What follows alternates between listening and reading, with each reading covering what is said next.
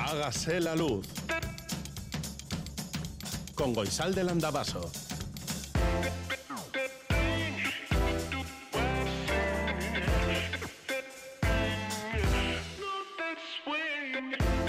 Kaixo, un guztioi, goizeko zazpiak eta bost minutu dirán. Ya hemos repartido todos los libros que teníamos. Prometemos que en cuanto consigamos más libros, volveremos a sortearlos. Hoy es domingo, no hace tanto frío como ayer, o eso me ha parecido a mí. Aquí estamos, no, ¿verdad? Jorge Ibáñez dice que no le ha parecido. Asir Aparicio tampoco, aunque lleva aquí muchas horas y no sabe qué hace ahí fuera. Y a mí tampoco me ha parecido mucho que hacía mucho frío, al menos no tanto como ayer. No hemos visto el cometa verde o yo no lo he visto todavía, a ver si lo encontramos uno de estos atardeceres hacia el noroeste, porque si no, no lo vamos a ver eh, hasta dentro de 50.000 años. ¿Tú ya lo has visto? Te dejamos nuestras vías de comunicación, ¿eh? por si nos quieres decir algo. 688-840-840 con el 0034. Si escribes desde Iparralde, este es el WhatsApp de Radio Euskadi. El 901 440404 es el teléfono de la audiencia y hágase la luz arroba eitv.eus es nuestro email. Nota de voz número 34. Hola, presidenta. Soy el del noveno C. Creo que hay convocada una reunión para el jueves y, y, claro, yo tengo muchas cosas que hacer. Te mando este mensaje para saber si es importante la reunión o es alguna chorrada de alguien que no puede dormir, para variar. Que yo sepa, la vecina que gritaba se ha ido. Pero bueno, entre nosotros, quería decirte que llevo noches escuchando a una mujer llorar. No sé qué le pasa. A lo mejor se ha separado, se ha muerto algún familiar, no sé. A ver, es que es tan angustioso que no me voy a quejar. El crío se despierta asustado, pensando que es su madre llorando, y acaba despertando al bebé. Y ya sabes, que mi mujer trabaja de noche en el hospital y bueno, que no me quiero quejar, pero joder, esta vecindad parece la comunidad de Alex de la iglesia.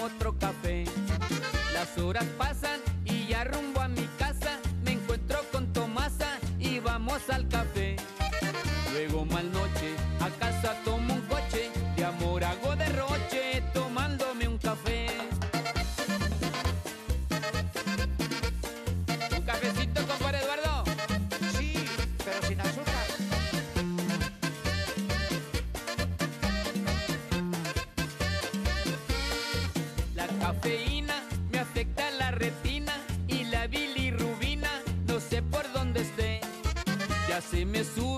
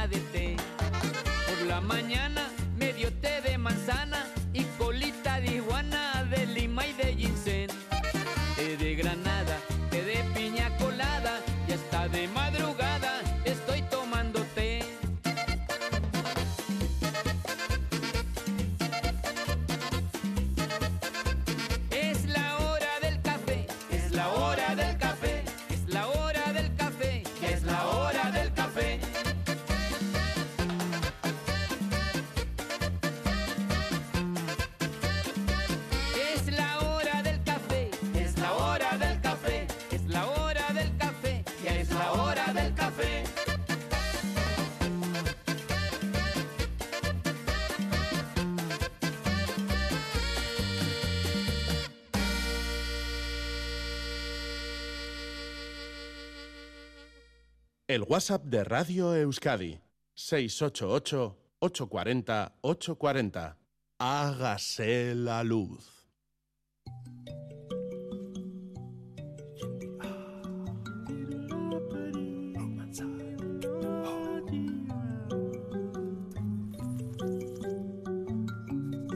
La Pedrada, con Edu García.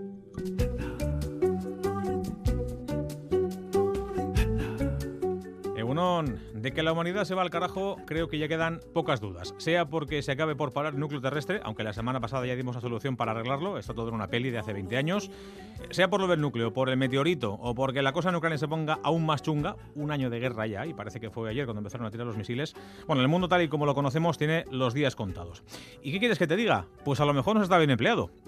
El ser humano lleva tiempo empeñado en confirmar que su estupidez no conoce fronteras, ya sea cargándose el planeta a velocidad de vértigo, ya sea liándose a tortas con el de al lado por cualquier tontería, ya sea colocando al volante a gente a la que nadie en su sano juicio permitiría siquiera manejar un carrito de la compra, o demostrando esa estupidez supina en asuntos mucho más triviales pero altamente significativos. Te cuento. Seguro que te ha pasado alguna vez, nos ha pasado alguna vez a todos, ¿no? Que hemos bajado a la calle en pijama y en zapatillas de casa. Pues para tirar la basura, para hacer esa compra de última hora en la tienda del barrio o para pagarle al repartidor de las pizzas. Pues bien, resulta que salir a la calle en pata y pantuflas se ha convertido en una tendencia, en una moda, vaya. Mejor habría que decir lo han convertido. Y hasta le han puesto nombre, NBN, el acrónimo de Netflix Baguette Netflix, o sea, lo de la compra de urgencia de toda la vida, pero con sesión de sofá y maratón de series antes y después. La peña que ha puesto de moda esto del NBN no solo cumple aquello que dice el nombre de la tendencia, lo de bajar a por el pan y volver para ver la tele, sino que además se pasea con orgullo por las calles, se sienta en terrazas a tomarse un cafecito o se va al médico a que le revise un uñero que les ha salido en el dedo índice de la mano izquierda. Todo ello además bien documentado, por supuesto, en decenas de fotografías colgadas en Instagram y en vídeos de TikTok en los que se complementa el atuendo con un bailecito de esos un poco absurdos. Esto del NBN, por cierto, lo hemos descubierto gracias a nuestra compañera Olat Simón, la corresponsal de ITV en París, que hace unos días publicó en redes sociales una foto de una chica en pijama y zapatillas por las calles de la capital francesa. Pero que iba así adrede, ¿eh? vaya, no por necesidad o por falta de otra ropa que A ver, un par de consideraciones. La primera, que la peña convierta en moda ir por la calle en pijama refleja las mil maravillas la decadencia absoluta de la cultura occidental. Digo lo de occidental porque esta historia solo tiene algún significado para una determinada y minoritaria parte de la población mundial. Que no se nos olvide que hay mucha gente en este planeta para la que su única preocupación es llegar vivo al final del día. Pero para los que estamos en este lado, pues eso, que se nos ha acabado el bote de las ideas. Las sabimos gastar todas en los 80. ¡Ay, los 80! Esa década maravillosa que los que la pisamos el planeta por aquellos años hemos convertido en mito. Los 80 fueron realmente una castaña, ¿eh? lo digo. Y la segunda consideración. ¿Quién coño ha convertido esto en moda? ¿Y por qué piensa que es guay lucir semejante atuendo por la calle? Los pijamas y las zapatillas de casa son para eso, para casa. No suelen ser además prendas especialmente trabajadas ni espléndidamente decoradas. Están hechas para la cama y para el sofá. Punto. Hemos pasado de que nos dé vergüenza que nos ven en pijama a desfilar por las pasarelas con babucha y chaqueta de felpa. Por cierto, un dato. Odio los esquijamas. Ya lo he dicho. Total, que nos hemos vuelto gilipollas. Siento ser tan duro con la especie humana, pero no tenemos remedio. En todo caso, yo me voy a mantener fiel a mis principios y solo voy a usar la ropa de estar en casa para estar en casa. Y para colgar la ropa, por ejemplo, después de la lavadora, eso que los guays llaman ahora sun drying, que resulta que han descubierto que si tienes la ropa mojada al sol, se seca, sin necesidad de utilizar aparatos eléctricos. Sandrayin. Si es que tienen un guantazo a mano abierta. ¡Vaya pedrada! Luz, luz, luz, hágase la luz. ¿Qué somos? ¿Qué seremos? En ese territorio llamado futuro, ¿existirá un lugar llamado Euskal Herria? ¿Qué organización política y administrativa tendrá? ¿Cuál será el idioma en el que se relacione la ciudadanía de ese futuro? ¿Existirá el euskera? ¿O tras siglos de existencia y resistencia sucumbirá a las lenguas con más hablantes? En Euskal Herria 2050 queremos aclarar todo esto con personas que ya están reflexionando sobre ello. Con EH 2050 abrimos un camino al futuro. Hola a todos, mi nombre es Elena Artiles, soy eh, canaria, concretamente de Tenerife, donde eh, crecí y donde vivo ahora después de haber pasado unos años en Barcelona, donde estudié eh, ciencias políticas, y otros años en Berlín, donde además de trabajar también estudié eh, un máster en estudios del futuro y perspectiva estratégica. Estoy íntimamente relacionada con el turismo por el lugar en el que nací y vivo, eh, insisto, el Puerto de la Cruz, en las Islas Canarias y también porque en el marco de mi trabajo de fin de máster, eh, pues lo traté. Lo traté, traté concretamente los futuros del, del turismo, posibles futuros deseables del turismo en la isla de Tenerife. Elena Artiles, hola, ¿qué tal estás? Bienvenida a EH 2050. Hola, ¿qué tal, Ruizalde? Muchas gracias. A lo largo de todos estos años ha cambiado mucho el turismo, lo que en 2023 entendemos por turismo, ¿verdad? A lo largo de los años en los que ha existido el turismo, sí, ha cambiado, ha cambiado sustancialmente. El turismo se considera que empezó en el siglo XIX y era turismo, pues un poco de balneario, turismo por salud. Se lo podían permitir, evidentemente, muy, muy poquitas personas y había muy, muy pocos destinos turísticos porque estaban ligados precisamente a esa oferta de salud. Aguas termales, temperaturas buenas, eh, etcétera. Eh, el turismo ahora es, hay muchísimo turismo de cultura, muchísimo turismo de naturaleza y también hay muchísimo turismo de borrachera. Entonces, eh, sí, ha cambiado. ¿Y esto qué quiere decir? ¿Que en los próximos años es muy posible que también siga cambiando? Sí, es muy posible que, como todo, eh, siga cambiando, sobre todo también que cambien un poco nuestras actitudes frente al turismo como personas que lo reciben y también nuestras actitudes como, como propios turistas. ¿Tú crees que en el 2050 existirá el turismo? Sí, yo creo que en el 2050 eh, existirá el turismo. El 2050 parece una fecha muy alejada, pero en realidad es un horizonte temporal relativamente cercano. La pregunta un poco es cómo será ese turismo, y si ese turismo atenderá primordialmente, como lo ha venido haciendo ahora, a las necesidades del turista, o si también atenderá en su forma de manifestarse a las necesidades y los intereses de las personas y los lugares en los que se hace ese turismo. ¿Y tú que tienes estudios de futuro, qué piensas al respecto? Pues que dependerá mucho del lugar, del destino, por usar una palabra que detesto, pero que eh, en este caso pues creo que viene, viene un poco a cuento. Creo que ya hay lugares en los que se están haciendo cosas para que ese turismo sea mejor en términos de los intereses, las preocupaciones y las necesidades de los lugareños, digamos, de los locales. Por ejemplo, Barcelona.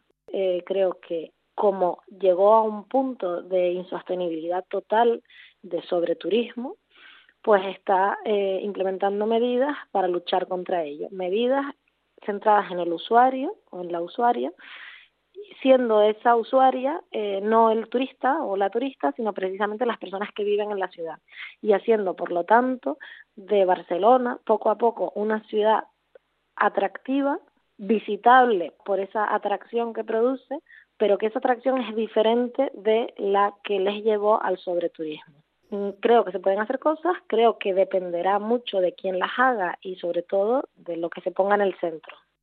Y dentro de 27 años, eh, ¿qué condicionará la manera en la que nos movamos para eh, pasar nuestro tiempo libre en esos otros, otros lugares que queremos conocer? Yo creo que, bueno, por una parte, eh, puede que lo condicione lo que tenemos a mano. No sé si, por ejemplo, se seguirá viajando de manera tan masiva porque no sé si la aviación será eh, será tan barata, o sea, el volar será tan barato como es ahora. Puede que nos movamos menos. Entonces, yo creo que en general nos moveremos menos. Permaneceremos más un poquito en el lugar en el que estamos. O, alternativamente, pero que va un poco de la mano, también puede que nos movamos, pero durante más tiempo. Y por lo tanto, seamos turistas diferentes que permanecen en un lugar más tiempo. Ahora, por ejemplo, la, palabra, que, la etiqueta que se le pone es el nómada digital, pero creo que es un fenómeno que va a, la, de una persona que se traslada a un lugar por unos cuantos meses o por un periodo más o menos prolongado de tiempo y que no solamente es turista, sino que también, o sea, que, no solamente está de vacaciones pasando tiempo libre, sino que también está trabajando. Eso también te quería preguntar. Como turistas, ¿qué seremos?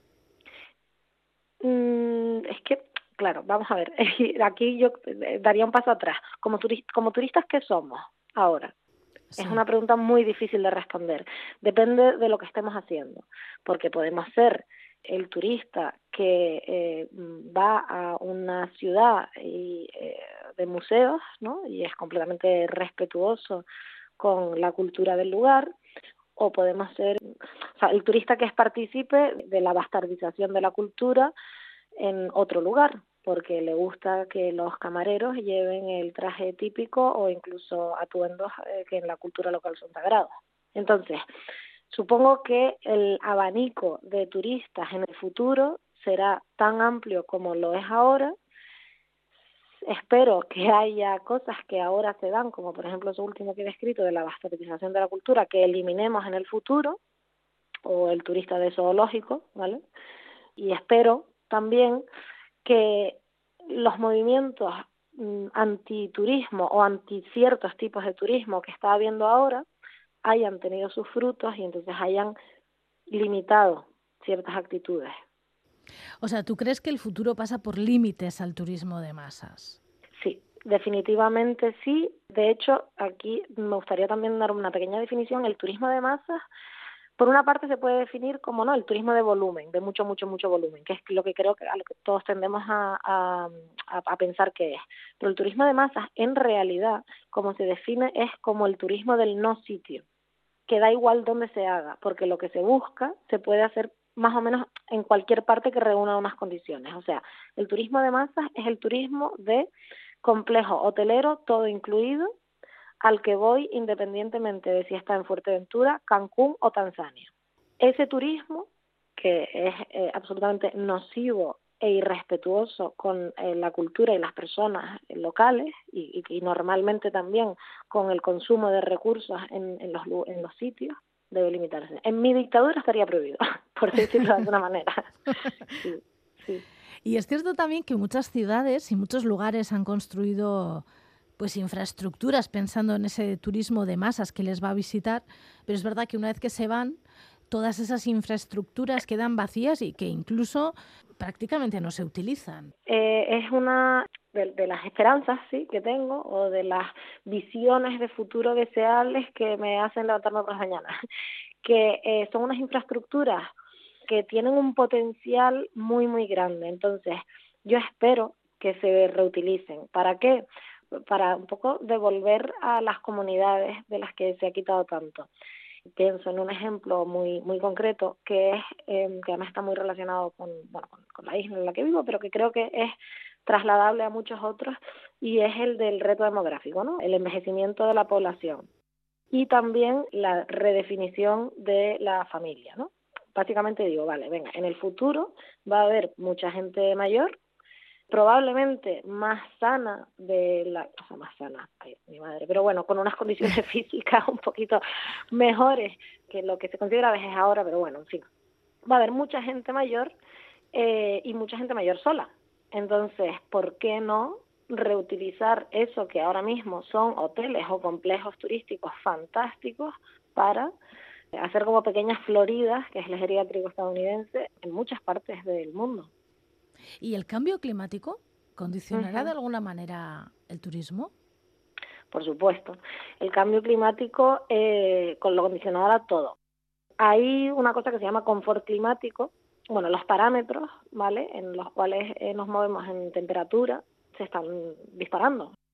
Eso va a condicionar muchísimo el turismo, no solamente el turismo de masas, no solamente el turismo de, de sol y playa, el turismo de invierno o incluso el turismo de ciudades. O sea, una cosa es visitar Santiago de Compostela o, San Sebastián con 25 o incluso 28 grados y otra cosa muy diferente, mucho más desagradable, es pretender hacerlo en 35, a 35 grados o con mucho, muchísimo, muchísimo frío. Esta es una parte, ¿no? La de las temperaturas. Pero luego también está el tema de, em, del transporte, precisamente. Si realmente son exitosas ciertas mm, estrategias de mitigación y adaptación al cambio climático que limiten, por ejemplo, la aviación, no sé cómo llegará la gente a Canarias, por ejemplo, o eh, a aquellos lugares que no estén bien conectados en la península, ¿no? Por tren. No es algo que se esté hablando mucho, pero desde luego yo creo que lo condicionará y además aquí, eh, concretamente de lo que hablé al principio del confort climático, eh, o sea, nosotros somos supuestamente no las islas de la eterna primavera y tal, y bueno, de momento sí que sigue siendo así, y bueno, eso a lo mejor no sigue siendo así en el futuro. Y luego también aquí concretamente en Canarias tenemos un gran problema o una amenaza muy grande porque los ecosistemas de las islas son más frágiles que los del continente. Veremos qué sucede, pero, pero sí, sí, lo condicionará sin duda. ¿Y qué me dices de la vivienda? Porque actualmente muchos lugares que denominamos turísticos están llenos de viviendas vacías en tiempo, digamos, invernal y de viviendas totalmente ocupadas en tiempo estival que dificultan mucho que las personas de esas ciudades y de esos pueblos puedan seguir viviendo en esas viviendas, por, más que nada por la carestía de ellas. Eh, la situación es eh, absolutamente dramática, no solo en Canarias, sino en muchísimas ciudades. Bueno, en el País Vasco me consta que hay alquileres altísimos y que el turismo eh, estresa o presiona mucho el mercado de la vivienda. Por dar un dato, que siento que sea ¿no? todo el rato un poco de Canarias, pero es un dato para mí doloroso, mm, más del 50% de las viviendas que se compraron en el año 2021 en Canarias fue a extranjeros, a extranjeros y con esto no quiero poner el, el foco en la nacionalidad, sino simplemente a no residentes. A mí me parece doloroso porque estresa muchísimo el mercado de la vivienda.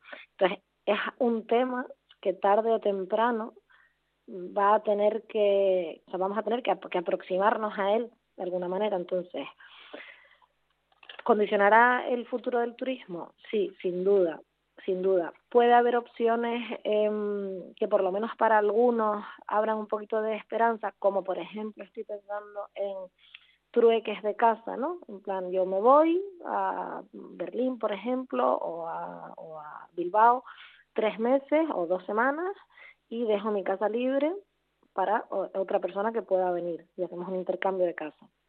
Creo que opciones así son explorables y que aquí en, en España no se están explorando todavía mucho, pero bueno, sí, desde luego el mercado de la vivienda y el estrés o la presión que el turismo ejerce sobre él es brutal. ¿A ti, Elena, te gusta mm, visitar otros lugares? Sí, a mí me gusta visitar otros lugares. es, una muy buena pregunta. Eh, me gusta visitar otros lugares, intento visitar lugares donde conozca gente. Mm, he tenido en los últimos años y a medida que he ido indagando, investigando, explorando más el tema turismo y vivo en Tenerife desde, o sea, vuelvo a vivir en Tenerife desde hace dos años y medio y aquí, bueno, el tema pues es como digo, ¿no? bastante doloroso. Me está costando mucho ir a lugares donde no tenga una conexión previa. Y desde luego soy incapaz, o sea, de hacer un poco turismo de masa. O sea, no, no podría ir a Cancún, podría ir, pero no me sentiría cómoda. Mientras hablabas estaba pensando que a lo mejor en un futuro, de aquí a 27 años o menos años, necesitamos una asignatura de educación turística para aprender a visitar otros lugares respetando esos lugares y las personas que viven allí. Sí, yo también, bueno, me parece mm, una buena idea y creo también que lo que sí que podríamos empezar a hacer hoy es ponernos siempre las gafas de la persona que vive en el lugar, no solo como turistas, sino, hombre, en el mejor de los casos, esas gafas se las ponen las personas que, que desarrollan las estrategias de venta, porque al final son estrategias de venta y marketing de un lugar. ¿Cómo me presento al exterior? Y entonces me pongo las gafas de la persona que vive en ese lugar y digo, pero esto es bueno realmente para la persona que vive en X lugar, esto es bueno para el bilbaíno, o me estoy poniendo unas las gafas de el que va a hacer negocio con Bilbao, a costa de Bilbao y de los bilbaínos. Es un poco la pregunta. Elena Artiles, esperemos que el futuro sea bastante mejor que el presente. Muchas gracias, Oisalde, eso espero yo también. Y bueno, gracias por dejarme este espacio para, para compartir mis ideas. EH 2050.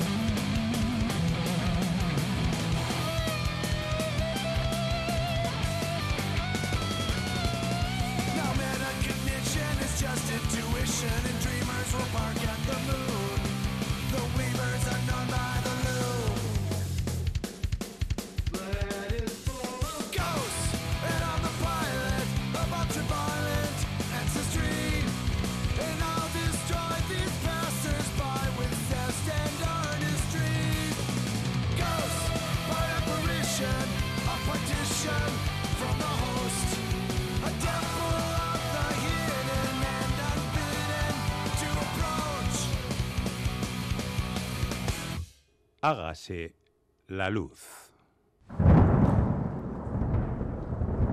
Mañana sol.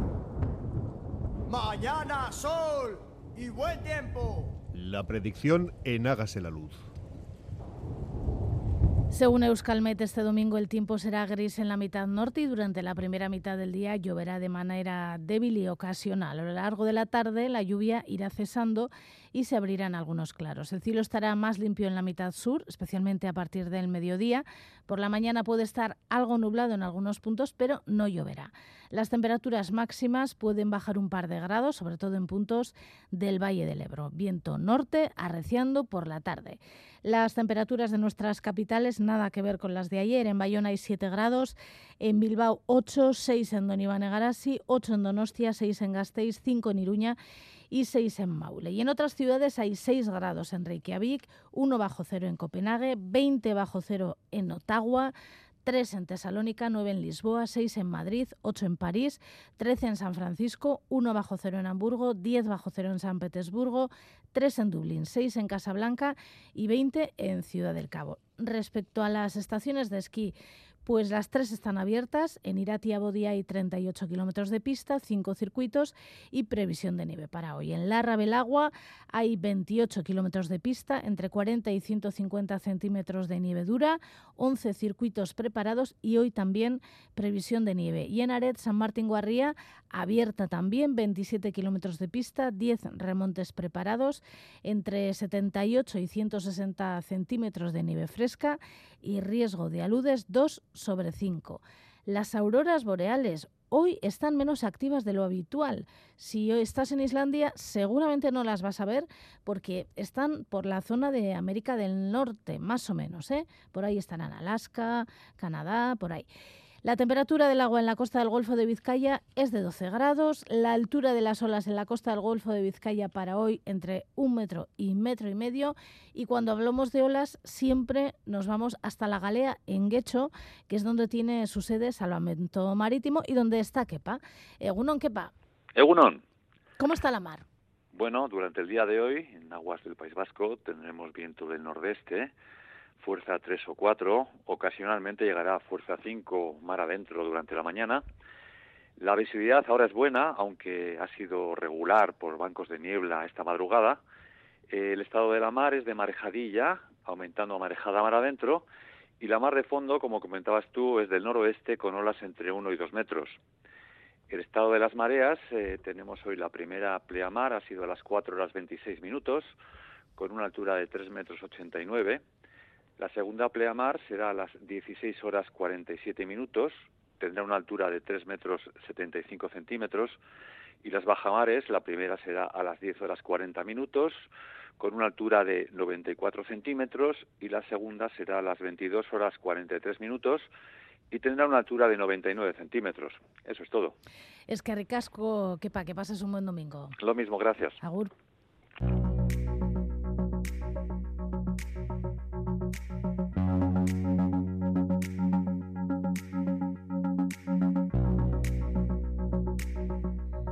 Públicoa eta osasunchua. Estas son las palabras con las que presenta la portada de hoy Berría, una cruz en construcción que simula la sanidad pública y en su interior entrevista, reportajes y artículos de opinión. Entre otras personas, entrevistan a Félix Subía, médico de Donostia Hospitala, y dice Osasun sistema publikoak amabost urterako plangintza behar du. Egoera honek ez du urtebeteko konponbiderik. Norbaitek hori badio, gezurretan ari da. Y también hablan con la médico de cabecera Irene Tubía, que dice urteak daramatzago entzuten edo zertarako jo behar dugula medikoaren gana. Ez du zertan horrela izan. Ez da beharrezkoa, hogei urteko batek, ambulatorioan ordua eskatzeko zintzurreko minarekin edo sukar pixka batekin esnatu delako. Sobre la sanidad, en la publicación de Conversation me he encontrado con un artículo firmado por dos investigadoras que trabajan en torno a la calidad del agua. Rafaela Mefe y Ana de Santiago. El artículo lo han titulado con una pregunta. ¿Nos estamos medicando sin saberlo? Y escriben muchas cosas. Por ejemplo, dicen, El agua superficial es uno de los recursos hídricos más utilizados en agricultura. Cuando en ella se encuentran disueltos residuos de medicamentos fruto en parte del consumo humano, existe un riesgo para la seguridad alimentaria debido a la posible entrada en las plantas de cultivo que acaban en nuestra mesa, como cereales, hortalizas, frutas, etc.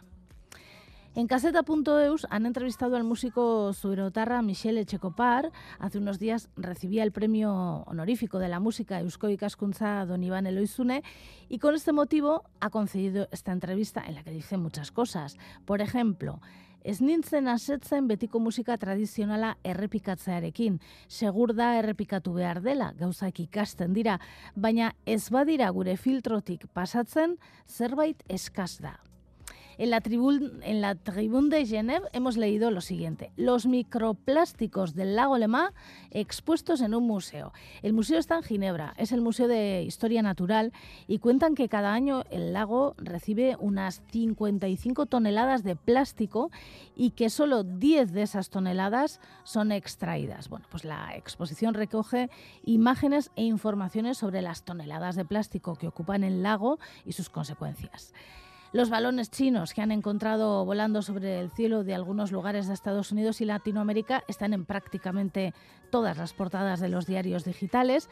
Por contra, la noticia que apenas encontrarás está en Iparralde Coitza y cuentan que ya han comenzado los Libertimentuak, una especie de piezas de teatro, de teatro de calle muy satíricas que cada vez salen más a pueblos y ciudades de toda Euskal Herria y ya han comenzado en Don Iván Egarasi e Irisarri, pero recorrerán varios pueblos como Asparne, Donostia, Donapaleu o Iruña. Bueno, hasta marzo se pueden ver y disfrutar en varios lugares. En la vanguardia de Cataluña recogen una noticia sorprendente. Muestran la imagen de una mujer, se llama Lakpa Sherpa, es de Nepal pero vive en Estados Unidos hace muchos años y trabaja en un supermercado de Estados Unidos. Lo curioso es que en su tiempo libre sube al Everest. Ha subido 10 veces al Everest. La persona parece ser que más ha subido. Y dice que se prepara para volver y muchas cosas más, pero es que no tenemos tiempo. Así que hasta aquí la lectura de prensa.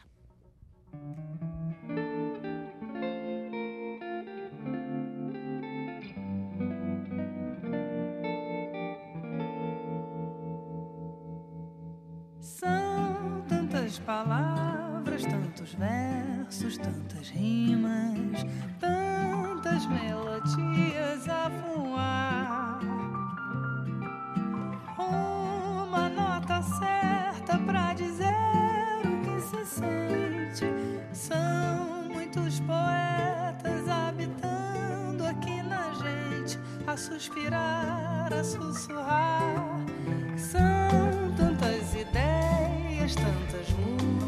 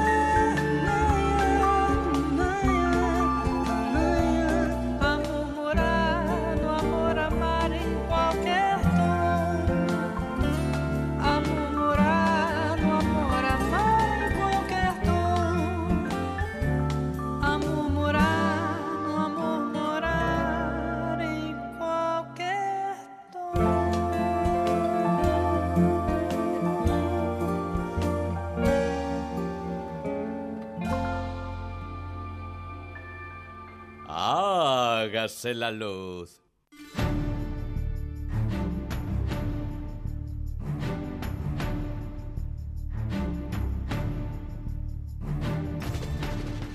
El primero de enero tomaba posesión de la presidencia de Brasil Lula da Silva. Su antecesor y perdedor de las elecciones, Jair Bolsonaro, salía de Brasil Pocos días después, seguidores del ultraderechista Bolsonaro asaltaban las instituciones del país en Brasilia y ofrecían unas imágenes que recordaban muchísimo a los seguidores de Trump ocupando el Capitolio en Washington tras el triunfo de Joe Biden.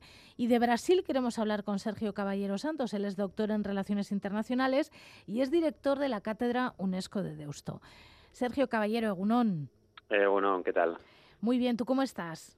Todo perfecto con muchas ganas de hablar de Brasil con todos vosotros. Sí, porque Brasil está interesantísimo. No sé si ahora está más fuerte Lula eh, tras el asalto a las instituciones públicas que antes del asalto a las instituciones públicas. Pues yo diría que, aunque resulte paradójico, contraintuitivo, la respuesta es que sí. Eh, no voy a decir que le haya beneficiado y que haya sido algo deseado, ni mucho menos, pero de alguna manera ha puesto el foco en alguna de las debilidades y le ha obligado a tomar decisiones que quizás el 1 de enero podían parecer desmesuradas y que estos sucesos han, han probado como necesarias, ¿no? El ser más asertivo con el estamento militar, ¿no? Y con alguno de los actores. Entonces, diría que sí, que se ha probado la resistencia y la fortaleza de, de la democracia brasileña, aunque haya sido retada de una manera muy desafiante. Mira, cuando todo se resolvió, se resolvió por decirlo de alguna manera, me acordé de ti y de aquel comentario que hiciste hace unas semanas cuando hablabas de que con Lula da Silva el ejército había recibido más dinero que con Bolsonaro. Sí, la verdad es que Lula es un, es un animal político y sus primeros mandatos de 2003 a 2010 ya supo que el, establishment, los grandes poderes iban a estar en su contra y sabía que al estamento militar, que sigue estando muy legitimado y teniendo mucho poder en Brasil, había que cuidarle. Y el hecho de darle mucho dinero y presupuestos importantes estaba encima de la mesa para ganárselo o apaciguarlo. No obstante, hay elementos bolsonaristas infiltrados en, entre los militares y es lo que ahora probablemente a raíz de estos sucesos va a poder intentar ir purgando o, sacando fuera de, de los militares eh, el gobierno de Lula, ¿no? Entonces, eh, de ahí parte de estas medidas asertivas que mencionaba antes. Tristemente sigue siendo un actor fundamental en la política brasileña, sobre todo porque no ha habido una revisión, eh, una memoria del periodo militar dictatorial en, en, Brasil y para gran parte de la sociedad siguen estando legitimados, se sigue recordando con una nostalgia malentendida aquel periodo. ¿Tú crees que ha estado en riesgo la democracia en Brasil?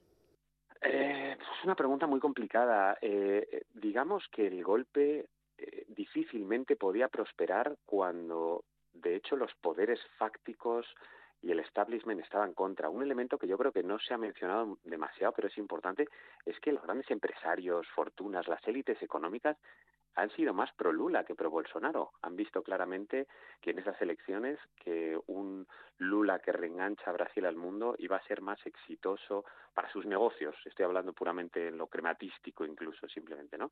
Entonces, dar un golpe de estado sin eh, los poderes económicos, sin los poderes militares, sin digamos que era eh, tremendamente difícil que prosperara. En ese sentido, la democracia, digamos que no ha estado al borde del precipicio.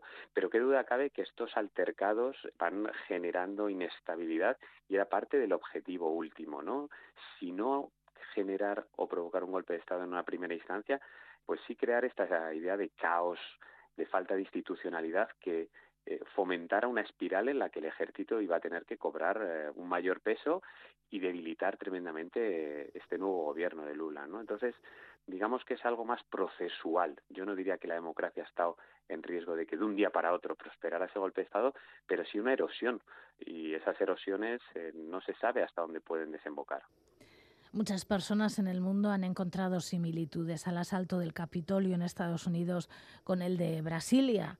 Sí, qué duda cabe. Hay, hay, yo creo que elementos en común y luego elementos diferentes, ¿no? Hay elementos muy claramente en común que tiene que ver con el expresidente en ambos casos, jugando con, con las palabras y de una manera muy ambivalente, arengando a las masas no reconociendo haber, haber perdido las elecciones, eh, hablando de injusticias sin probarlas y al mismo tiempo cuidándose mucho en lo que dicen para evitar ser perseguidos posteriormente por incitación a, al delito, ¿no? Pero el rol antisistema de los que o fueran previamente presidentes es, un rasgo eh, común en, en, ambos casos.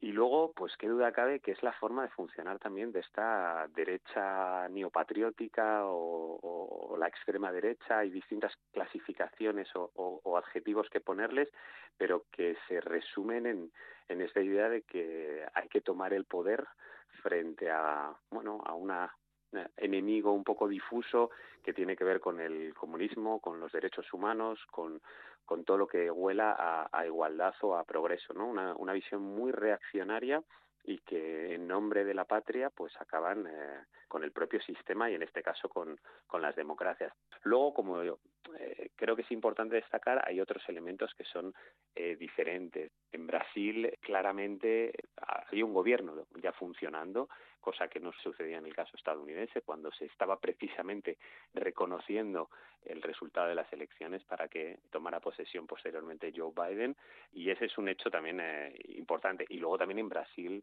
con menos sistemas de check and balances, que diríamos, de contrapesos en el poder, pues no ha habido ningún pudor en que los manifestantes directamente pidieran el golpe, ¿no? Ni intentar eh, justificar o enmascarar, ¿no?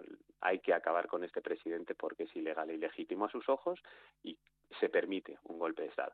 Digamos que en el de Estados Unidos era un poquito más sofisticado, si se puede utilizar esta palabra para, para eso. Pero claramente hay vínculos, el de Steve Bannon como el gran ideólogo de esta derecha neopatriótica es importante y las conexiones que hay con Brasil son, son importantes, ¿no? Se han estado gestando desde que perdió las elecciones y esto lo sorprendente es que no se intentara contrapesar antes de que sucediera, ¿no? En enero.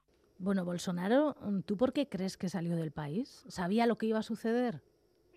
Su, pues, si no él, que yo creo que sí, su círculo más cercano, eh, claramente no solo sabía, sino que ha instigado eh, lo que ha pasado, ¿no? Habrá que ver hasta hasta qué punto se depuran responsabilidades o se pueden probar cosas.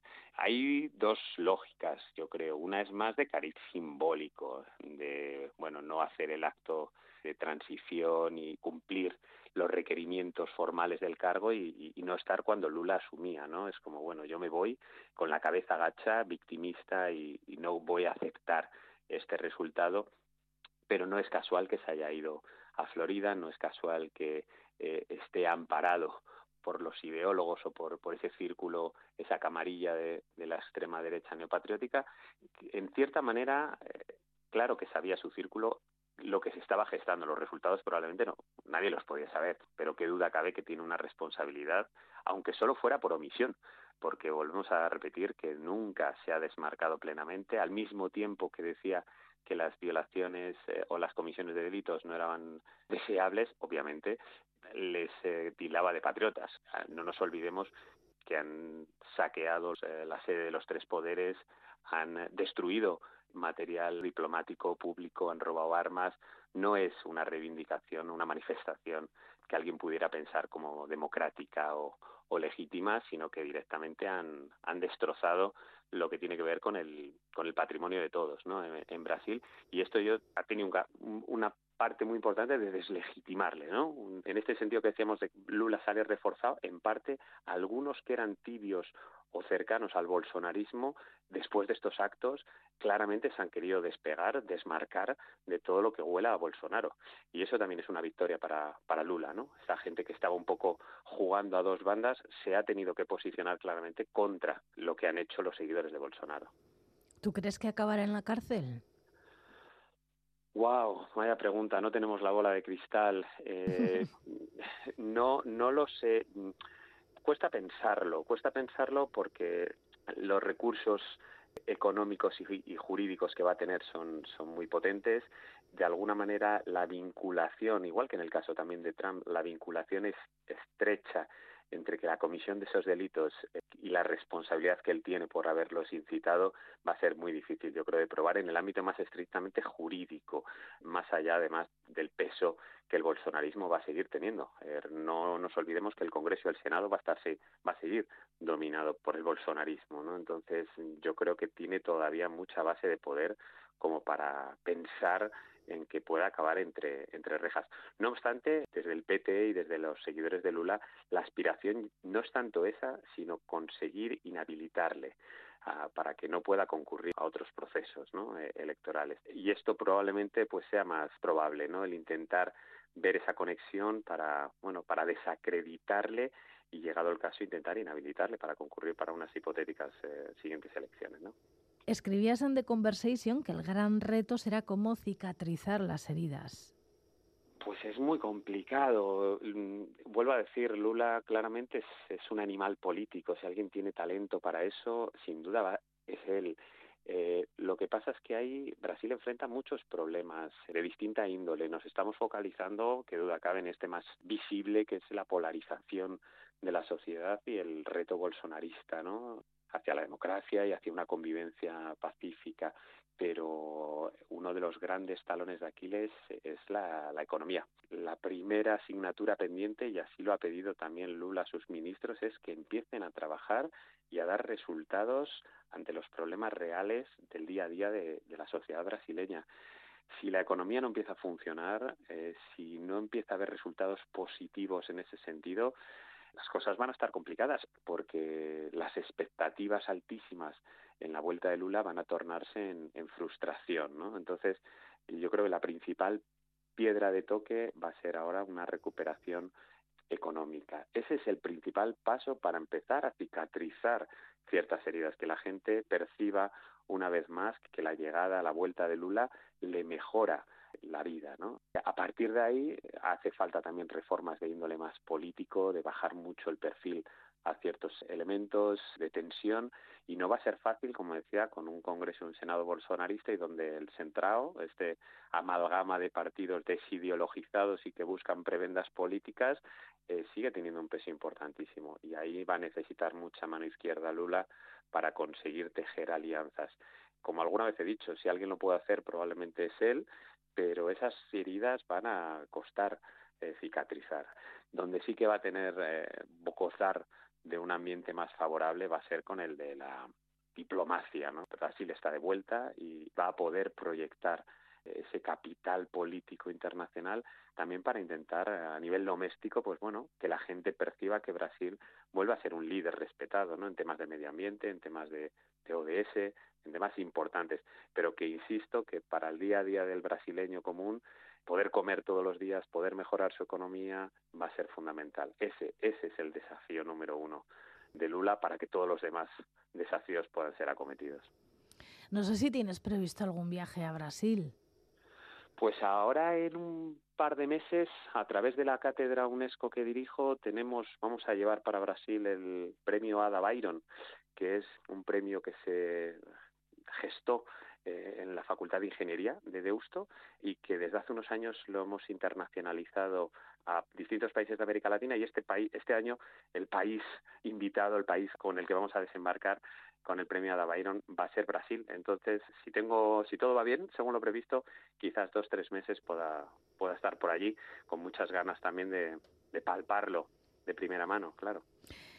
Pues eh, Sergio Caballero, él es doctor en Relaciones Internacionales y director de la Cátedra UNESCO de Deusto, como nos ha comentado. Hemos estado hablando de Brasil.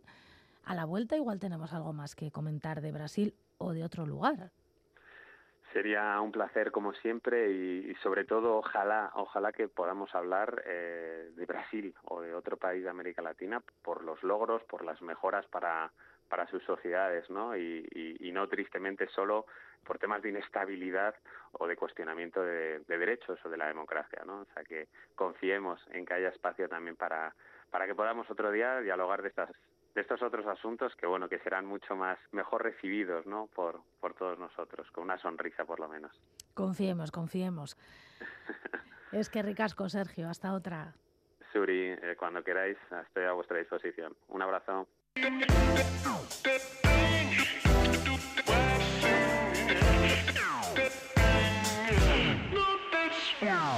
Cinco minutos para las ocho de la mañana, ya está aquí Irache, lo tiene todo, absolutamente todo preparado y a partir de las ocho de la mañana en sus manos quedará el testigo de la información en Radio Euskadi, la radio pública vasca. Nosotras volveremos el sábado que viene, a eso de las siete y cinco de la mañana más o menos, con cantidad de cosas para contarte, cantidad de música para escuchar y muchas cosas más. Aquí estaremos pues todos los que estamos, y a lo mejor alguno más y alguna más, no sabemos, pero los que estamos yo creo que estaremos seguramente. Eh, Irache nada, que te paso el testigo. Todos Ahí los vamos. papeles para ti. Todo para mí. Bazterretik ibilita zaindu maite duzun hori, agur. Herri batek hainbeste izen ta abizen. Izan ditzake ala ariai segitzen. Segitu lurra lantzen, astintzen ta biltzen. Denok hizkuntza bera dugu konprenitzen. Oitura zarrei helduz gaurko usta biltzen. Oitura zarrei helduz gaurko usta biltzen. Y se hizo la luz.